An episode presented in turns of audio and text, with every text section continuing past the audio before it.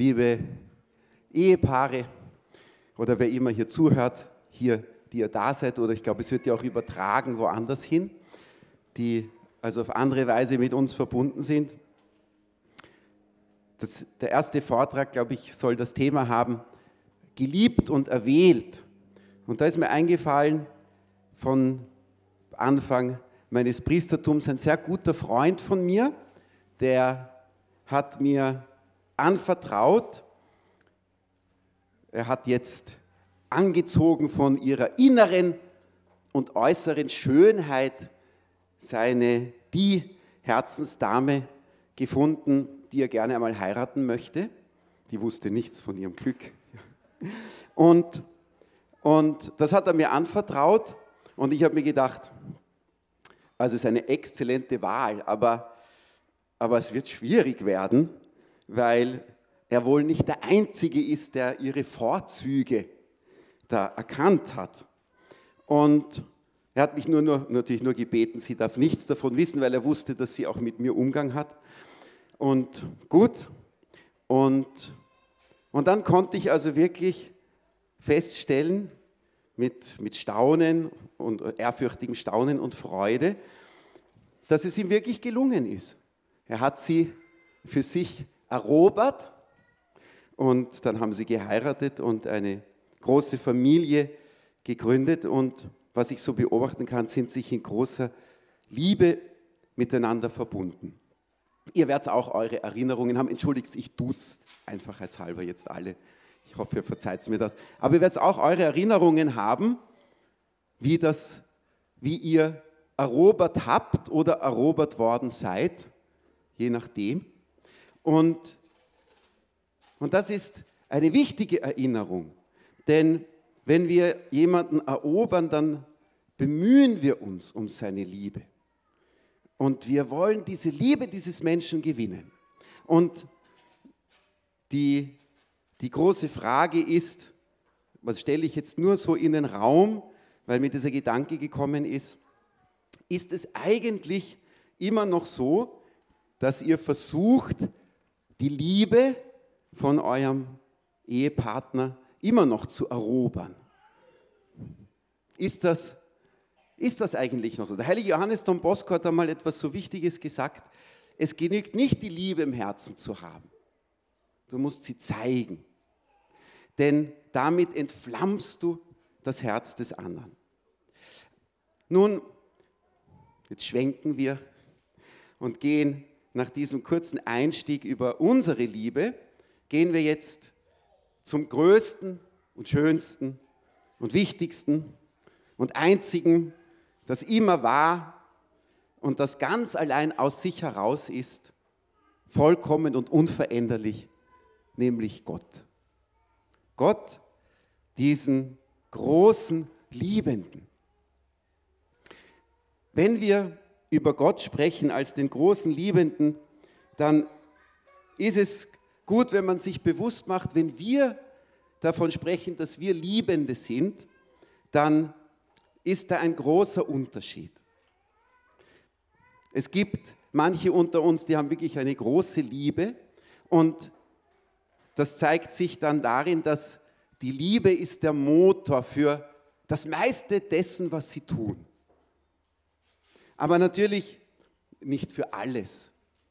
Denn wir können, schwach wie wir sind, nicht immer aus Liebe handeln. Und, und bei manchen ist es sogar so, dass die Liebe gar nicht unbedingt das große Bestimmende ist, sondern dass sie eher manchmal aufblitzt. Man ringt sich durch zur Liebe, aber es ist nicht so ganz, dass die Liebe das Bestimmende ist. Nun, wenn wir über Gott nachdenken, muss uns bewusst sein, in Gott kann man zwischen seinem Wesen, seiner Person, den drei Personen des dreifaltigen Gottes, seinem Tun voller Macht, seinen Urteilen und was immer zu Gott gehört, nicht unterscheiden von der Liebe, die er ist. Was immer Gott denkt und tut und spricht, es ist immer vollkommene Liebe, weil er ist die Liebe in Person. Und jetzt, das wissen wir alle, kommt eine wichtige Frage, die ist vielleicht nicht immer so klar. Wen oder was liebt Gott als der große Liebende? Auf jeder braucht es kein Frage- und Antwortspiel bei einer Kinderpredigt. Aber wen oder was liebt Gott? Er liebt sich selbst. Und das ist ganz wichtig. Gott liebt sich selbst. Warum liebt Gott sich selbst? Weil Gott sich erkennt in seiner ganzen Vollkommenheit. Und deswegen ist seine Selbstliebe natürlich schon einmal anders als die Selbstliebe bei uns Menschen. Man könnte erschrecken, wenn man sich sagt, Gott liebt sich selbst. Irgendwie, nein, es ist anders, als wenn, wenn einer von uns sagt, ich liebe mich selbst. Nicht? Kennst diesen Spruch? Ja, sagt, die, die Menschen sind so schlecht, jeder denkt nur an sich, nur ich denke an mich. Nicht diese Art von Selbstliebe, die kennen wir alle. Was ist das Problem bei unserer Selbstliebe? Damit wir das ein bisschen unterscheiden können. Es gibt eine gute Selbstliebe, aber es gibt eine nicht so gute. Zum Beispiel, wir lieben uns nicht für das, was wir sind. Da sind wir oft recht unzufrieden und lehnen manches an uns ab, auch nur in der Früh in den Spiegel schauen, geht schon los. Und wir wollen uns nicht lieben als das, was wir sind, sondern das, was wir sein wollen. Aber das ist dann oft etwas, was gar nicht so schön ist, nämlich zum Beispiel wir, wir lieben uns als den oder die, die vielleicht andere überragt, irgendwo ein bisschen besser ist, ein bisschen besser kann. Oder eben der Mensch, wir lieben uns als den, der alles Gute für sich hat. So liebt Gott sich nicht. Oder wir lieben uns in der Weise, dass wir alles für uns wünschen, was uns für uns vorteilhaft erscheint, aber wir dabei außer Acht lassen, dass das, was für uns vorteilhaft ist, vielleicht für andere ein Nachteil ist. Das übersehen wir oder blenden wir vielleicht sogar aus. Oder wir lieben uns in der Weise, dass wir geliebt werden wollen, aber nicht unbedingt als die oder der, den Gott uns in seiner Weisheit gedacht und vorgesehen hat, sondern wie wir uns das eben vorstellen, dass wir so geliebt werden, dass uns alle Recht geben, uns alle irgendwo doch bewundern oder verehren und so weiter. Das ist also diese Selbstliebe, die mit die, diese Liebe Gottes, seine Liebe zu sich selbst hat damit nichts zu tun, sondern Unsere Selbstliebe hat das Problem, dass sie eine tiefe Unordnung in sich trägt durch die Erbsünde, während Gott, der ja keine Sünde kennt, sich liebt in der Wahrheit, weil er eben vollkommen ist. Und jetzt wird es wichtig, sonst werden wir nicht verstehen können, wie, wie sehr Gott uns liebt. Gott liebt sich selbst und deshalb alles, was er in sich erschaffen hat. Das ist ganz wichtig. Also, er liebt die ganze Schöpfung, weil sie ja Ausdruck seiner selbst ist. Er liebt sie als sein Spiegelbild. Denken wir nur, Genesis, der Mensch nach dem Bild Gottes geschaffen.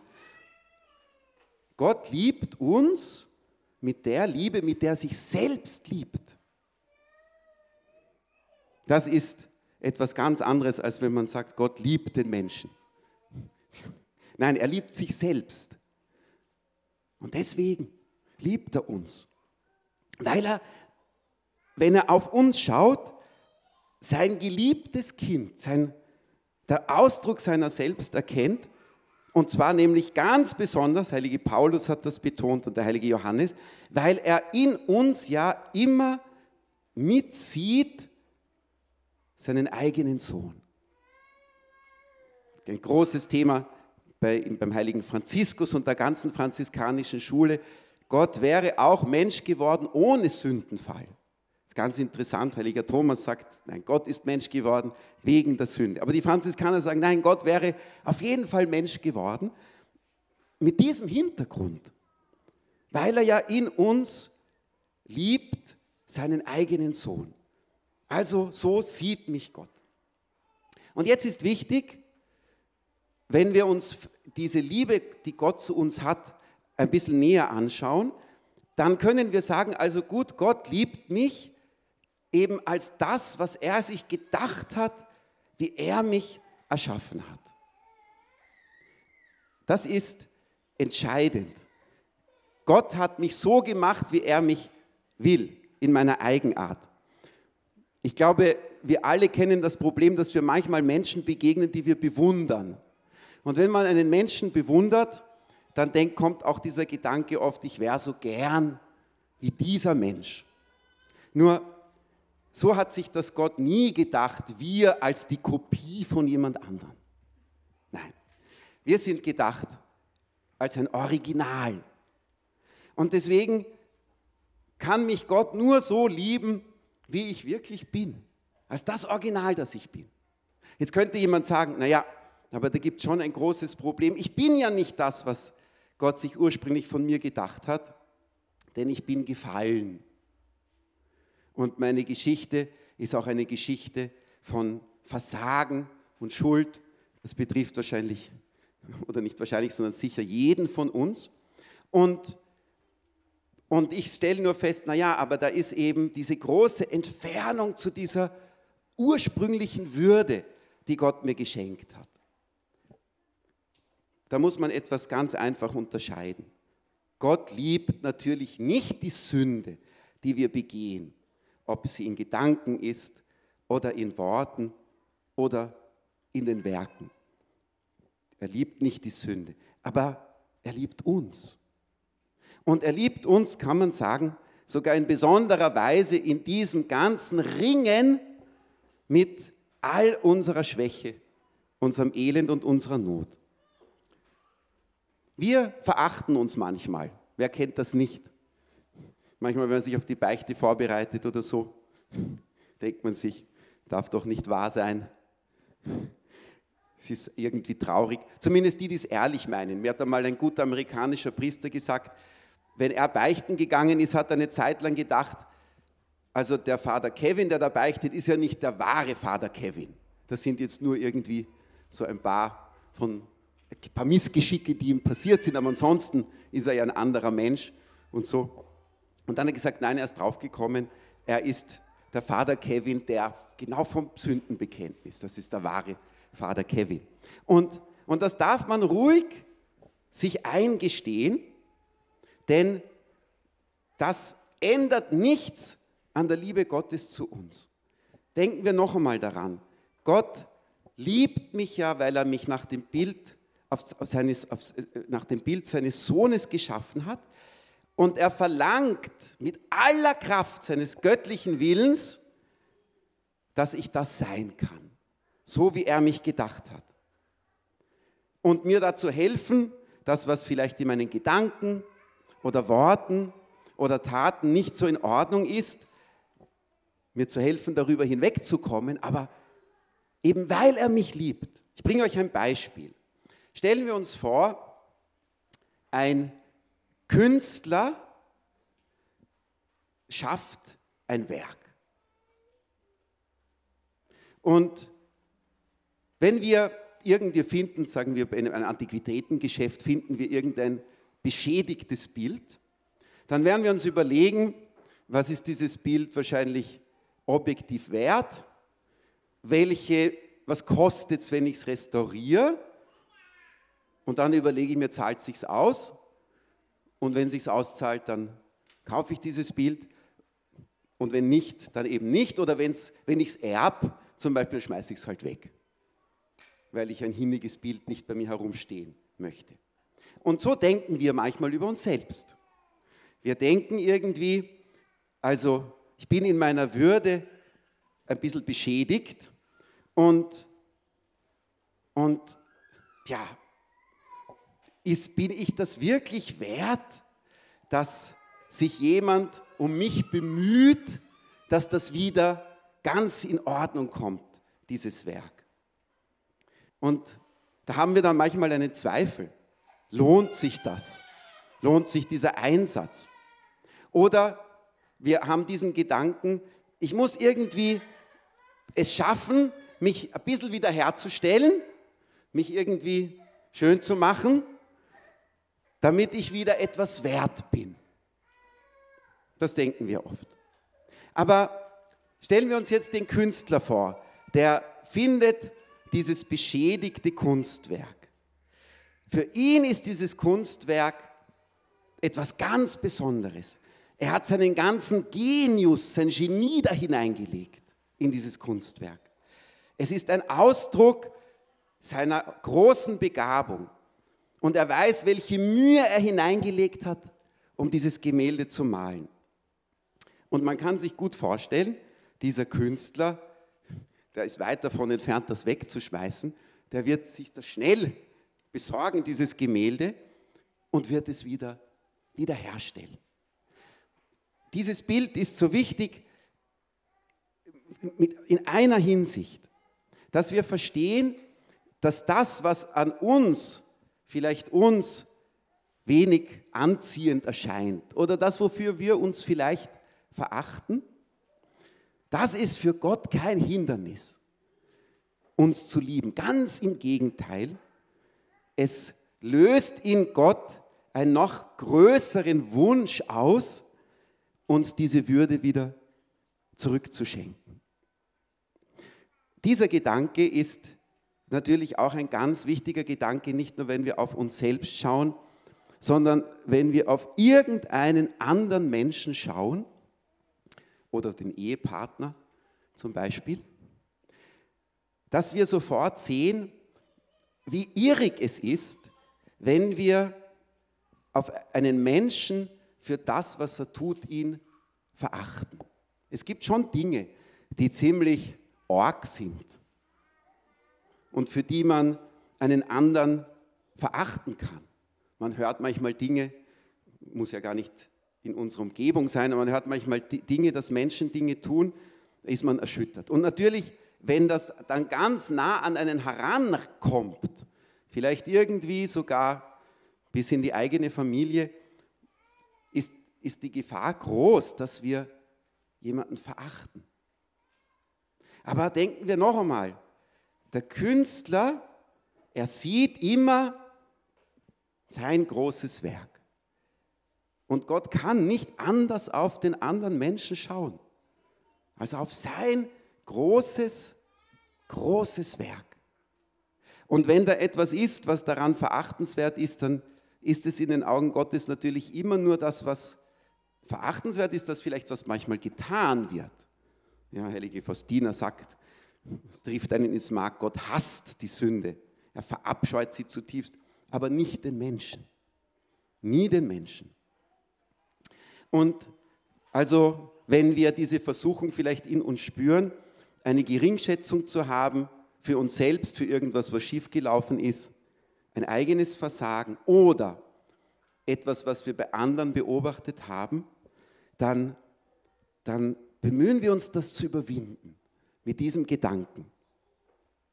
Weil Gott immer sein Kunstwerk sieht. Und es bleibt immer sein Kunstwerk.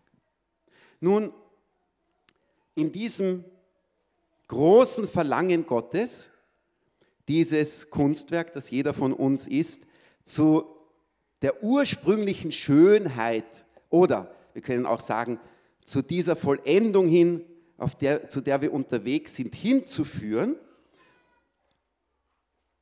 ist Gott bereit, vieles zu tun. Jetzt ist ganz wichtig, der heilige Augustinus sagt einmal berühmtes Zitat, Gott, der dich ohne deiner Hilfe erschaffen hat, kann dich nicht ohne deiner Hilfe erlösen. Aus einem ganz einfachen Grund. Also, damit wir erschaffen werden, das war ein reines Geschenk, konnten wir nichts beisteuern. Aber nachdem Gott uns ja so wunderbar geschaffen hat, indem er uns Verstand und freien Willen hat, Oben halten, ist besser so. Gut, danke.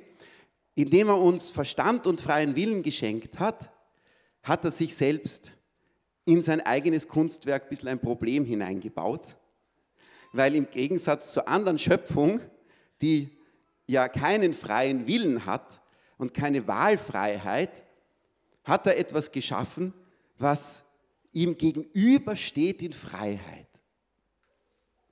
So ähnlich wie wenn jemand eine so intelligente App programmiert, dass er sie dann nachher nicht mehr steuern kann, sozusagen. Also, weiß nicht, sicher IT-Leute unter euch, die wissen, ob sowas möglich ist oder nicht.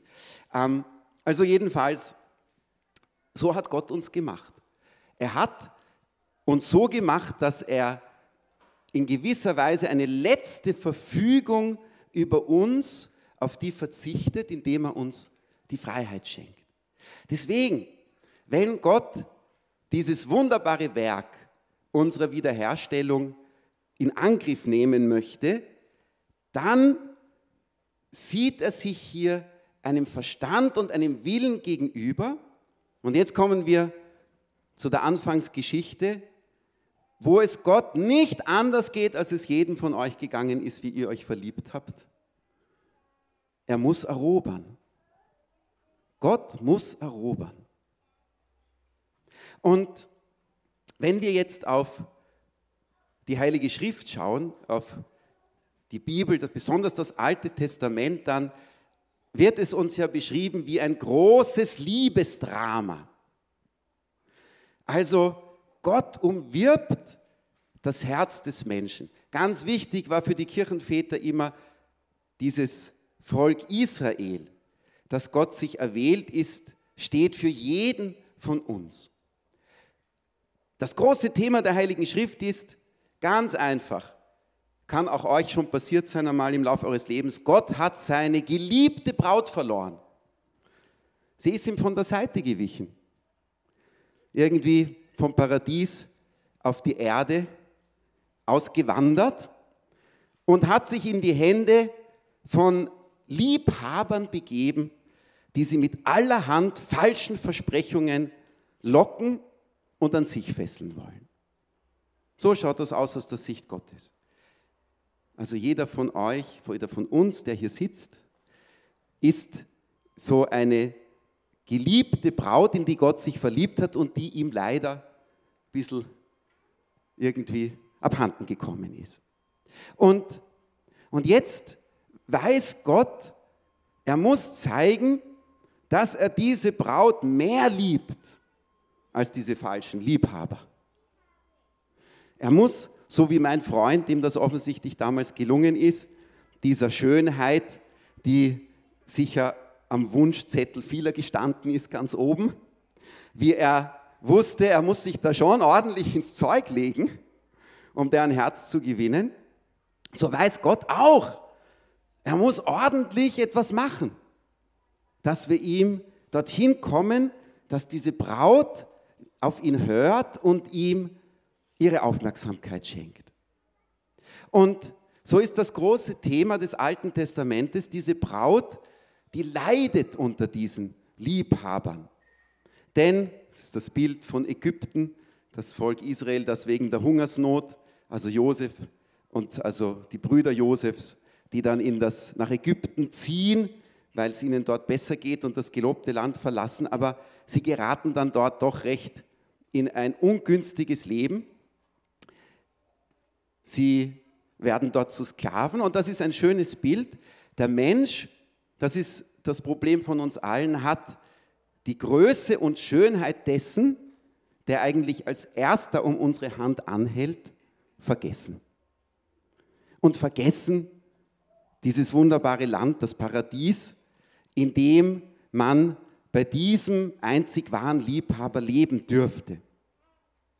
Und stattdessen hat sich diese Braut, das also wir die Menschen, mit einer Schönheit oder einer Liebe zufrieden gegeben, die nichts mehr zu tun hat mit der Schönheit und mit der Liebe, die Gott gedacht hat für uns. Das ist so das große Thema. Sie ist ja die heilige Teresa von Avila, die Patronin dieser, dieses, dieses Jungfamilientreffens. Und das ist in der Frömmigkeit der Karmeliten, Teresa von Avila und Johannes von Kreuz ganz besonders, ist das, das ist die große, tiefe Einsicht. Dieses Drama in unserem Leben. Und jetzt ist wichtig zu verstehen, alles, was Gott tut in unserem Leben, ist nichts anderes als dieses Werben um uns. Was muss Gott dafür tun? Zum Beispiel muss er die falschen Versprechungen der falschen Liebhaber entlarven. Das ist, das erleben wir alle, wenn manchmal etwas, was uns sehr viel bedeutet, sehr wichtig ist, uns genommen wird im Leben. Weil die tiefe Wahrheit ist, es gibt eben etwas noch Größeres. Keine Angst. Also Gott nimmt nicht alles weg, was uns wichtig ist. Aber wichtig ist, dass wir verstehen, warum lässt Gott es manchmal zu, dass etwas genommen wird, was uns überaus kostbar ist. Es hat immer etwas damit zu tun, dass er sagt, Mensch, du darfst alles lieben, aber du darfst dein Herz nicht verlieren. Denn dieses Herz ist ja bestimmt, meine Liebe zu empfangen. Oder Gott muss allerhand tun, um uns aus diesen, diesen Verstrickungen zu befreien. So kommt auch manchmal in unserem Leben vor, wo wir merken, dass Gott wirklich eingreift, um uns von etwas rauszureißen. Ich habe einen lieben Mit Mitbruder, war auch einmal im Oratorium, Georg Herberstein, vielleicht kennt Sie diese Geschichte, war auf Exerzitien und dann hat er sich gedacht, auf den Exerzitien, also eins ist klar, eigentlich, der Fernseher muss weg. Das, das ist schlecht. Fernseher muss weg. Gut. Er wusste natürlich, es ist natürlich immer ein schöner Vorsatz, aber wird er das schaffen? Und dann hat er halt seiner Not gesagt, Jesus, hilf mir, hilf mir. Gut. Ist nach Hause gekommen, wie das oft so ist, nach einem Exerzitien, nach dem großen Hoch, kommt dann die Wirklichkeit, das ist dann meistens wie ein ziemliches Tief. Also recht schnell ging er zum Fernseher, und, um den einzuschalten. Und in diesem Augenblick macht es Dusch, der Fernseher war kaputt. Es ist ein harmloses Beispiel, aber natürlich gibt es ganz andere Dinge, die manchmal passieren. Der heilige Nikolaus von der Flühe hat gerne gebetet, Herr, nimm alles von mir, was mich abhält von dir. Herr, gib alles mir, was mich hinführt zu dir. Und genau das tut Gott als dieser große Liebhaber. Natürlich ganz besonders muss Gott uns helfen, dass wir ihn erkennen, damit wir ihn von ganzem Herzen lieben können. Und, und deswegen wissen wir, geht Gott diesen unvorstellbaren, weiten Weg vom Himmel über die Krippe in Bethlehem bis ans Kreuz, um uns zu zeigen, wie ernst es ihm um uns bestellt ist. Und das alles ist immer dieses, um die Hand, um unsere Hand anzuhalten. Also, das, was ich eigentlich euch bei diesem Vortrag, mit der den Titel hat, geliebt und erwählt, mitgeben möchte, ist, ist dieses Bild. Jemanden, der sich total verliebt hat und der nichts anderes will, als das Herz, die Liebe des Geliebten zu erobern. So steht Gott uns gegenüber. Und es gibt nicht einen Augenblick, in dem Gott uns anders gegenübersteht.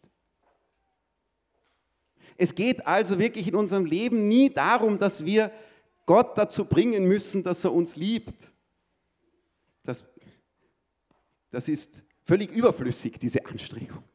Denn das ist schon längst der Fall. Ja.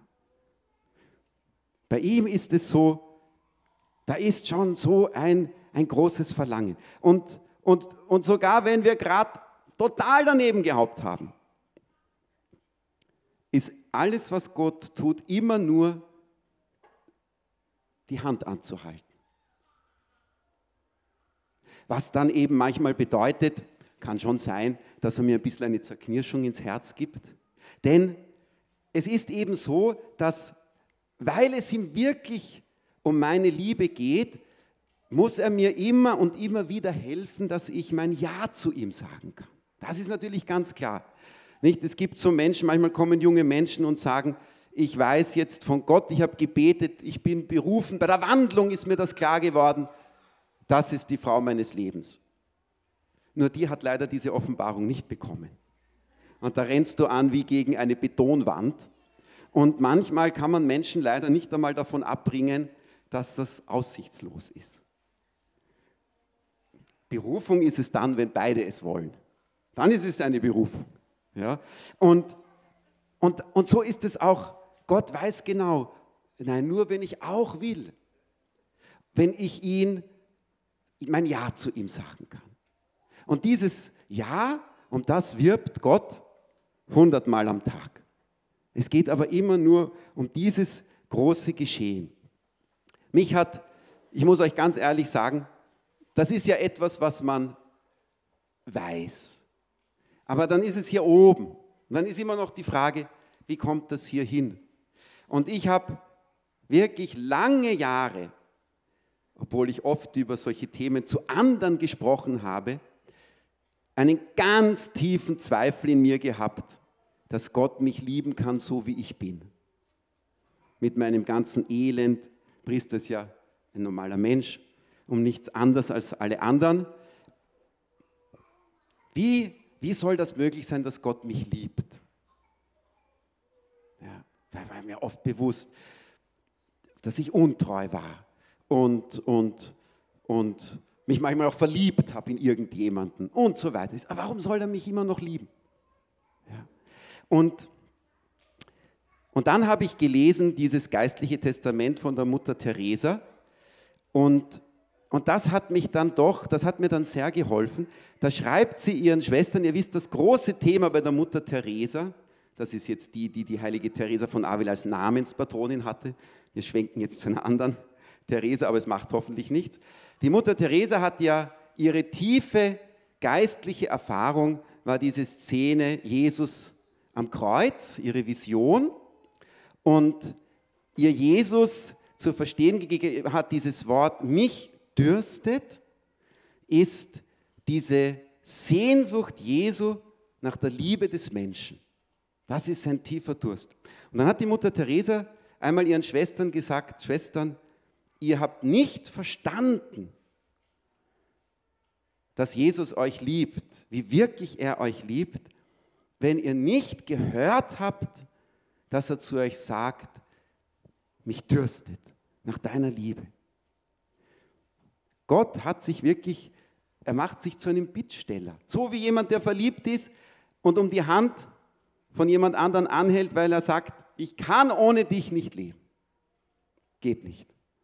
Seit ich dich kenne, ist mein Leben ohne dich nicht mehr vorstellbar. Und jeder von uns weiß, also ich vermute mal, ich kenne es jedenfalls gut, weil ich habe mich, auch bevor ich Priester war, unsterblich verliebt, aber es ist nie was draus geworden. Und ähm, das, was wie schmerzhaft das ist. Wie unglaublich weh das tut, was das für ein Herzensleid ist. Da wird einem das ganze Leben und die ganze Welt völlig unbedeutend. Es zählt nichts mehr. Wenn du jemanden von ganzem Herzen liebst und, dich, und die Liebe dieses Menschen wünscht, und sie nicht bekommst,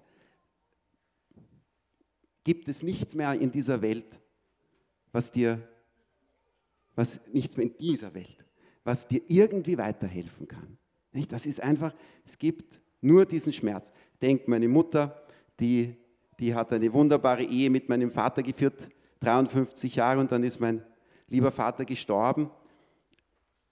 Ich habe mir schon irgendwie vorstellen können, aber zugleich war immer dieser Gedanke unvorstellbar, dieser Verlust, dieser Schmerz, einen geliebten Menschen zu verlieren.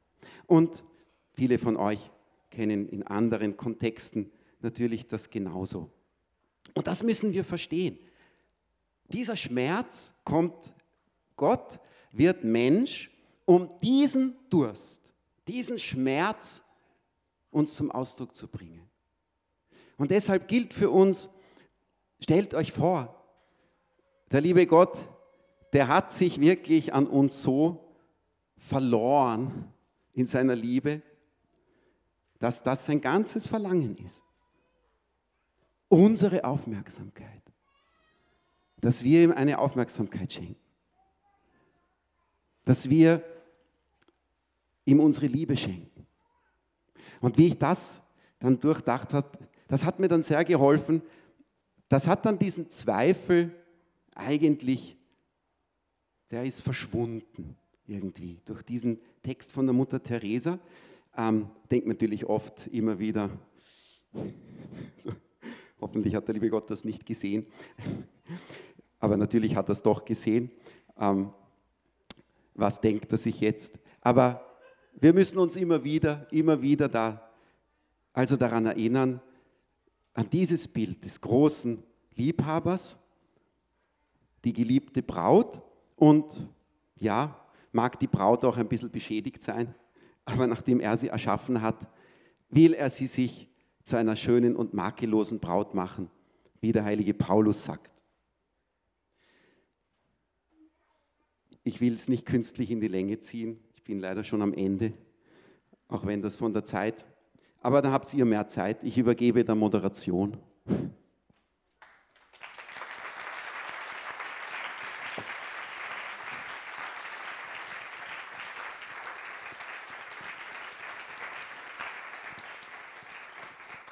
Lieber Pater Florian, vielen Dank. Das war ein ganz tiefes Eintauchen, sich als Geliebter zu wissen. Und wir wollen ähm, jetzt in der Folge dann äh, in die Zeugnisgruppe gehen, wo wir uns als Paare versuchen auszutauschen, bis die Kinder wieder äh, zurückkommen. Wie schaut das auch praktisch aus? Gibt es Lebenserfahrungen, wo das erlebt wurde, ganz konkret in den einzelnen Familien. Ich möchte aber jetzt, weil Pater Florian ähm, so großzügig war, die, die, Zeit euch Familien zu schenken, ähm, vielleicht noch die ein oder andere Frage ermöglichen zu diesem äh, Thema. Ähm, und ich möchte mit einer Frage einleiten. Ähm, Sie haben das Beispiel von diesem geistlichen Zeugnis von Mutter Teresa erwähnt sozusagen sich als Geliebter, also sich selbst als Geliebter wahrzunehmen. Ähm, wie gelingt es oder welche Schritte, vielleicht ein, zwei, drei Schritte zusätzlich zu diesem Text jetzt, den Sie als Beispiel äh, genannt haben, äh, jemandem dabei zu helfen, dieses sich geliebt sein zu erlernen, wenn das verlernt wurde?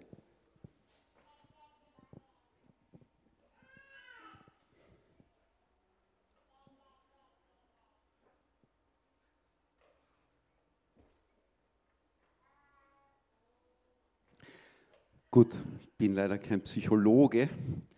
Ein bisschen muss man hier vielleicht natürlich auch unterscheiden zwischen der Psychologie. Es gibt ja Verletzungen irgendwie, wo Hindernisse sind, die einfach aufgearbeitet gehören. Irgendwie das, ähm, da bin ich jetzt leider nicht so äh, der Spezialist. Die Frage ist immer, woher diese fehlende Selbstliebe kommt. Das muss, muss man einfach feststellen. Also, wenn die fehlende falsche, wenn die fehlende Selbstliebe daher kommt, dass ich eine falsche Idee von mir selbst habe, also mich immer irgendwie anders will, als ich bin, nicht? dann ist, ist das natürlich irgendwie das große Thema, Gott wirklich zu danken dass er mich so gemacht hat, wie ich bin. Wir, wir müssen diese, wenn das das Problem ist, diese Unzufriedenheit, noch einmal das Bild, ich schaue in den Spiegel, das ist jetzt nur ein Bild, aber ich vergleiche mich mit anderen und, und finde das nicht gut an mir und bedauere, dass ich diese Gabe nicht habe und der, der ist so cool und ich bin immer so ängstlich oder was weiß ich. Also gibt ja so Punkte, nicht? Oder die kann so unglaublich toll kochen und, und mir misslingt das immer. Ich, ich, weiß ja nicht, ja. Oder, oder der gehorchen die Kinder und bei mir machen die Kinder, was sie wollen und so weiter. So, ich bin eine unfähige Mutter zum Beispiel, ähm, was überhaupt nicht stimmt. Ja. Nur weil die Kinder einem nicht folgen. Die haben halt ihren eigenen Kopf. Das Problem hat schon Gott mit uns. Zum Trost für alle Mütter. Macht, der Mensch macht auch nicht das, was Gott will. Und er ist sicher ein sehr guter Vater. Also, dass ich doch irgendwo dorthin komme, mir anzuschauen, was Gott mir geschenkt hat und, und lerne, das zu bejahen. Wisst ihr, es, ist, es gibt den vollkommenen Menschen nicht. Ich habe das dann, glaube ich, für einen anderen Vortrag, dieses Thema noch. Aber, ähm, sondern ich muss lernen zu sehen, was Gott mir geschenkt hat. Und und dafür danken. Das ist keine Einbildung, das ist kein Stolz, überhaupt nicht, ganz im Gegenteil. Wenn ich Gott beginne für die Gaben, die ich an mir entdecken kann, zu danken, schützt mich das sogar vor Einbildung, weil ich ja anerkenne, er hat es mir geschenkt. Also das ist, wenn das Problem daher kommt, dass ich so irgendwie mich da nicht so annehmen kann, ein falsches Bild habe von mir. Das andere große Thema, das habe ich ja recht ausführlich besprochen, ist das Thema der Schuld. Dass ich irgendwie, ja, dass, dass es doch in meinem Herzen vielleicht ähm, ein, ein, ein, ein, ein strenges Urteil über mich selbst gibt. Das kann eben auch ein Grund sein. Und ja, ich, ich kann dann wieder nur wiederholen, also es ist natürlich, ist das unser Stolz, muss man ganz ehrlich sagen. Warum mir das Stolz ist bei dem ganzen Thema Selbstliebe leider ein, ein größeres Problem, als es vielleicht die Psychologie immer so wahrnimmt, weil sie dieses Problem nicht so kennt. Ähm, aber auch, auch, auch dieser Gedanke, dass, dass es nicht meins ist, ob ich befleckt oder unbefleckt ankomme im Himmel. Nicht so wie die heilige Therese von Lisieux sagt, ähm, ob jetzt das Kind den Weg runterläuft, über einen Stein stürzt und der Vater hebt es auf, Bild für, sein, für die Barmherzigkeit Gottes mit dem gefallenen Menschen, oder ob das Kind den Weg runterläuft und der Vater weiß, da liegt der Stein und kommt zuvor und kickt ihn aus dem Weg, damit es nicht hinfällt. Was ist jetzt der Unterschied? Es sind beide Gegenstand der Barmherzigkeit des Vaters. Also ich, es bringt auch nichts, sich, also ich muss das stehen lassen. Mutter Teresa hat immer gesagt, deine Vergangenheit gehört der Barmherzigkeit Gottes. Lass es. Ja, dieses Grübeln, hätte ich das nur nicht gemacht und so weiter, das ist oft, wir wissen es ja aus dem Leben der großen Heiligen, oft werden ja, o Felix culpa, glückliche Schuld, Sünden, Quellen durch die Barmherzigkeit Gottes ist das Quellen großer Gnaden. Ja, also lass es, was hinter dir liegt. Wie das natürlich ist, wenn wir Ablehnung von anderen Menschen erfahren haben, dass uns von nämlich von denen, die uns lieben sollten, wo das eben nicht gelungen ist, ähm, da glaube ich, ist schon eine Sache auch der Psychologie hier doch ein bisschen einem guten Therapeuten. Aber natürlich auch da kann schon helfen, je, je mehr wir Gott erkennen, umso, Heilige Teresa von Avila sagt, eigentlich je mehr ich die Liebe Gottes erkenne, umso unbedeutender wird es für mich, ob die anderen mich annehmen oder nicht annehmen, mich loben oder verurteilen, ob sie mich mögen oder nicht mögen, weil ich erkenne, dass diese Annahme und Bejahung der anderen ja eigentlich, die können mich ja gar nicht in meinem Wert erkennen. Also wir, wenn wir einen Raffaello sehen und einen Leonardo da Vinci, ja, dann werden wir wahrscheinlich alle sagen, das ist tolle Kunst. Aber wahrscheinlich werden wir das sagen, weil wir es immer so gehört haben. Wenn dann ein moderner Künstler kommt, äh, dann wird es schon spannend, weil der eine sagt, was ist das für eine, eine Geschmier, Fußtritt, Und der andere sagt, das ist unglaublich. 150.000 Euro. Wir haben einmal bei uns hat eine Dame, eine Künstlerin, eine alleinerziehende Mutter, hat einen vierjährigen Sohn, die hat Engelsbilder gemalt, große, es war ein bisschen moderne Kunst und hat gebeten, ob sie bei uns im Kreuzgang eine Vernissage machen darf. Gut, also wir haben so freie Flächen, wir haben das alles aufgehängt, wir wollten sie ein bisschen finanziell unterstützen. Und dann kamen also wirklich kunstbeflissene Menschen, haben sich diese Bilder angeschaut und dann, ich bin auch so durchgegangen nach der Eröffnung und dann bleiben die stehen, an der Stirnwand war ein Bild mit so ein paar Farbstrichen, dann bleiben sie stehen und sagen, also, das ist wirklich einzigartig. Und worauf sie strahlt und sagt, wie schön, das hat mein vierjähriger Sohn Laurin gemalt. Wisst ihr, so ist es mit der Sicht der anderen Menschen auf uns. Wir müssen ganz ehrlich sagen, das Kunstwerk, das Gott geschaffen hat, das entzieht sich der Beurteilung der anderen. Nur der Künstler weiß es. Und so müssen wir uns irgendwie davon ein bisschen befreien, was andere denken. Ja, dass das, es sagt gar nichts. Ja, es ist so. Oder noch eine lustige Geschichte, weil wir ein bisschen Zeit haben, damit er wieder aufwacht. Der Pater Thomas hat erzählt, da war eine Reise mit dem Kardinal Schönborn in, nach, äh, nach, ja, in, die, na, in die Ostukraine und und ihm war so ein, ein Treffen, ein, ein, kirchliches Treffen und im Trost der Begleitpersonen vom Kardinal war auch ein orthodoxer Künstler, der dort in dieser Stadt dann also eine, auch eine Ausstellung machen sollte. Nicht? Und sie sind also dort und um Mitternacht im Hotel klopft es an der Tür von Pater Thomas, steht der Künstler da und sagt, Pater Thomas, entschuldigen Sie, dass ich Sie sterbe, ich habe ein Riesenproblem. Ja, was ist los?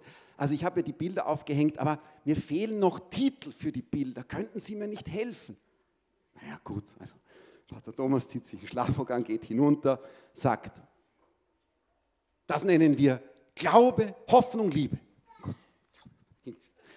Das nennen wir Dreifaltigkeit. So ging das also dahin. Gut, am nächsten Tag also große Eröffnung, Kardinal hält eine Eröffnungsansprache, sieht das Bild mit der Dreifaltigkeit und sagt, das ist die beeindruckendste Darstellung der Dreifaltigkeit, die ich je gesehen habe. Also wenn er hingeschrieben hätte, die Jungfrau Maria, ich weiß nicht, was der Herr Kardinal dann gesagt hätte. Also es ist immer wieder dieses Thema. Ja, also das Urteil des Menschen ist, ist sehr, sehr ungenügend. Aber ich fürchte, ich weiß nicht, ob ich auf diese Frage eingegangen bin.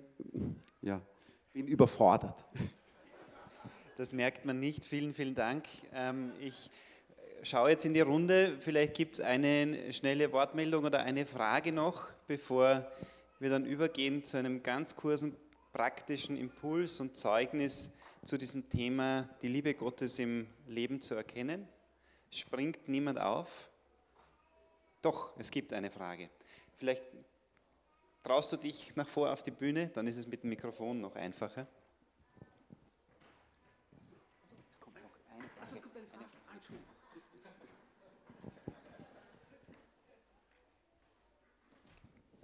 Ja, ich wollte fragen, ob Sie uns vielleicht äh, helfen können oder Tipps geben können, wie wir in unseren Kindern diese richtige Selbstliebe wecken können.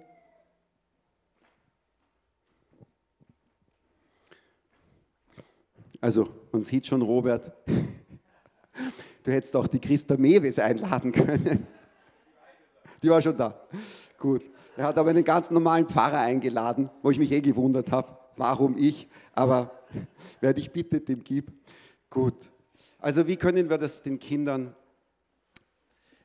Ja, also ich glaube, die große Herausforderung, was ich so beobachten kann, ist, dass die Eltern, die in ihre Kinder sehr verliebt sind, ähm, manchmal, sicher nicht ihr, aber andere, in dieser Gefahr sind, es eine Spur zu übertreiben.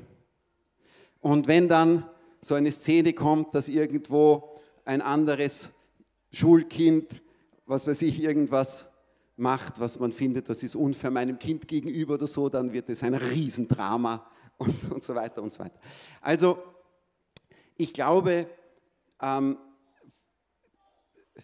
die religiöse Erziehung, die Hinführung zu Gott, ich würde eigentlich gar nicht so viel Fokus auf, auf die Selbstliebe geben, sondern was man tut, ist, man, man versucht zu lieben und anzunehmen. Und das sollen die Kinder lernen. Ich glaube, dieses Problem der richtigen Liebe zu uns selbst, das ist wegen der Erbsünde bis zu unserem Tod ein Problem. Und das muss man, vielleicht ist das einmal das allererste. Ich muss akzeptieren, dass das ein Problem bleibt.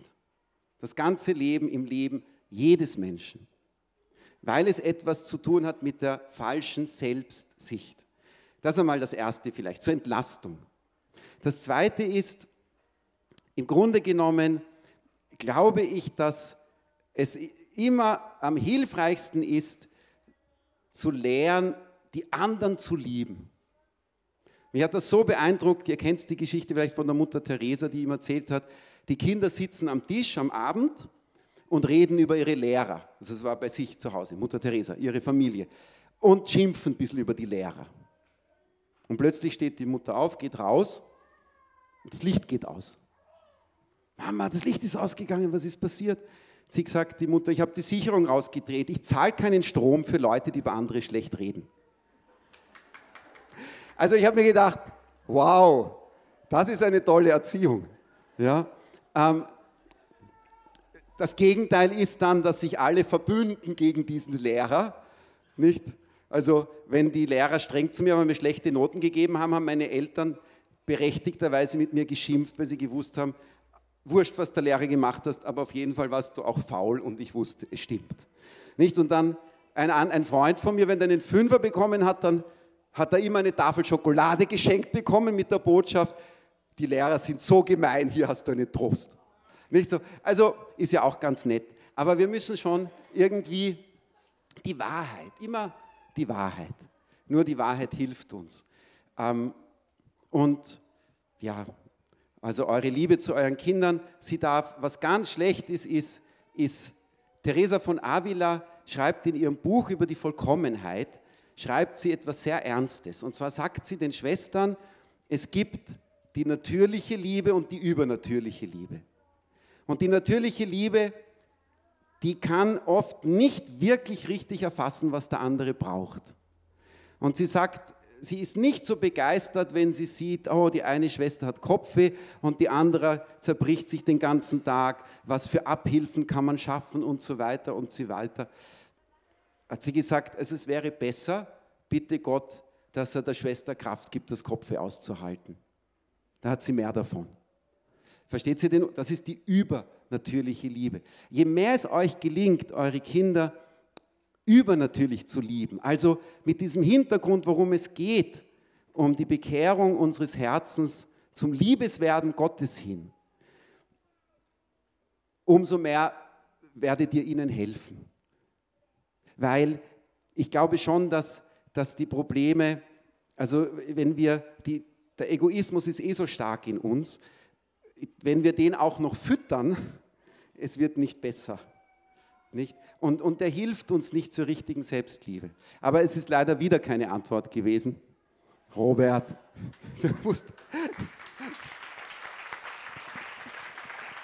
Es, es hilft uns ungemein, sich mit diesem, das ist nicht ein Thema, sondern es ist ein, eine, eine, eine Lebens, sozusagen Wahrheit, wo wir jetzt so viele Anknüpfungspunkte als Paare, als jeder, ähm, jedes Kunstwerk für sich. Ich denke, das Bild des Kunstwerks ist sehr gut, weil das Kunstwerk kann nichts dafür, ob es Striche sind oder ob es etwas ist, wo man sich mehr vorstellen kann darunter.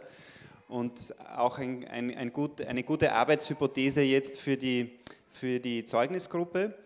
Ähm, und davor wird es noch ein paar organisatorische äh, Ansagen geben, kurze. Wir danken vielmals für den ersten von noch weiter folgenden Teilen Ihres Vortrags. Vielen Dank.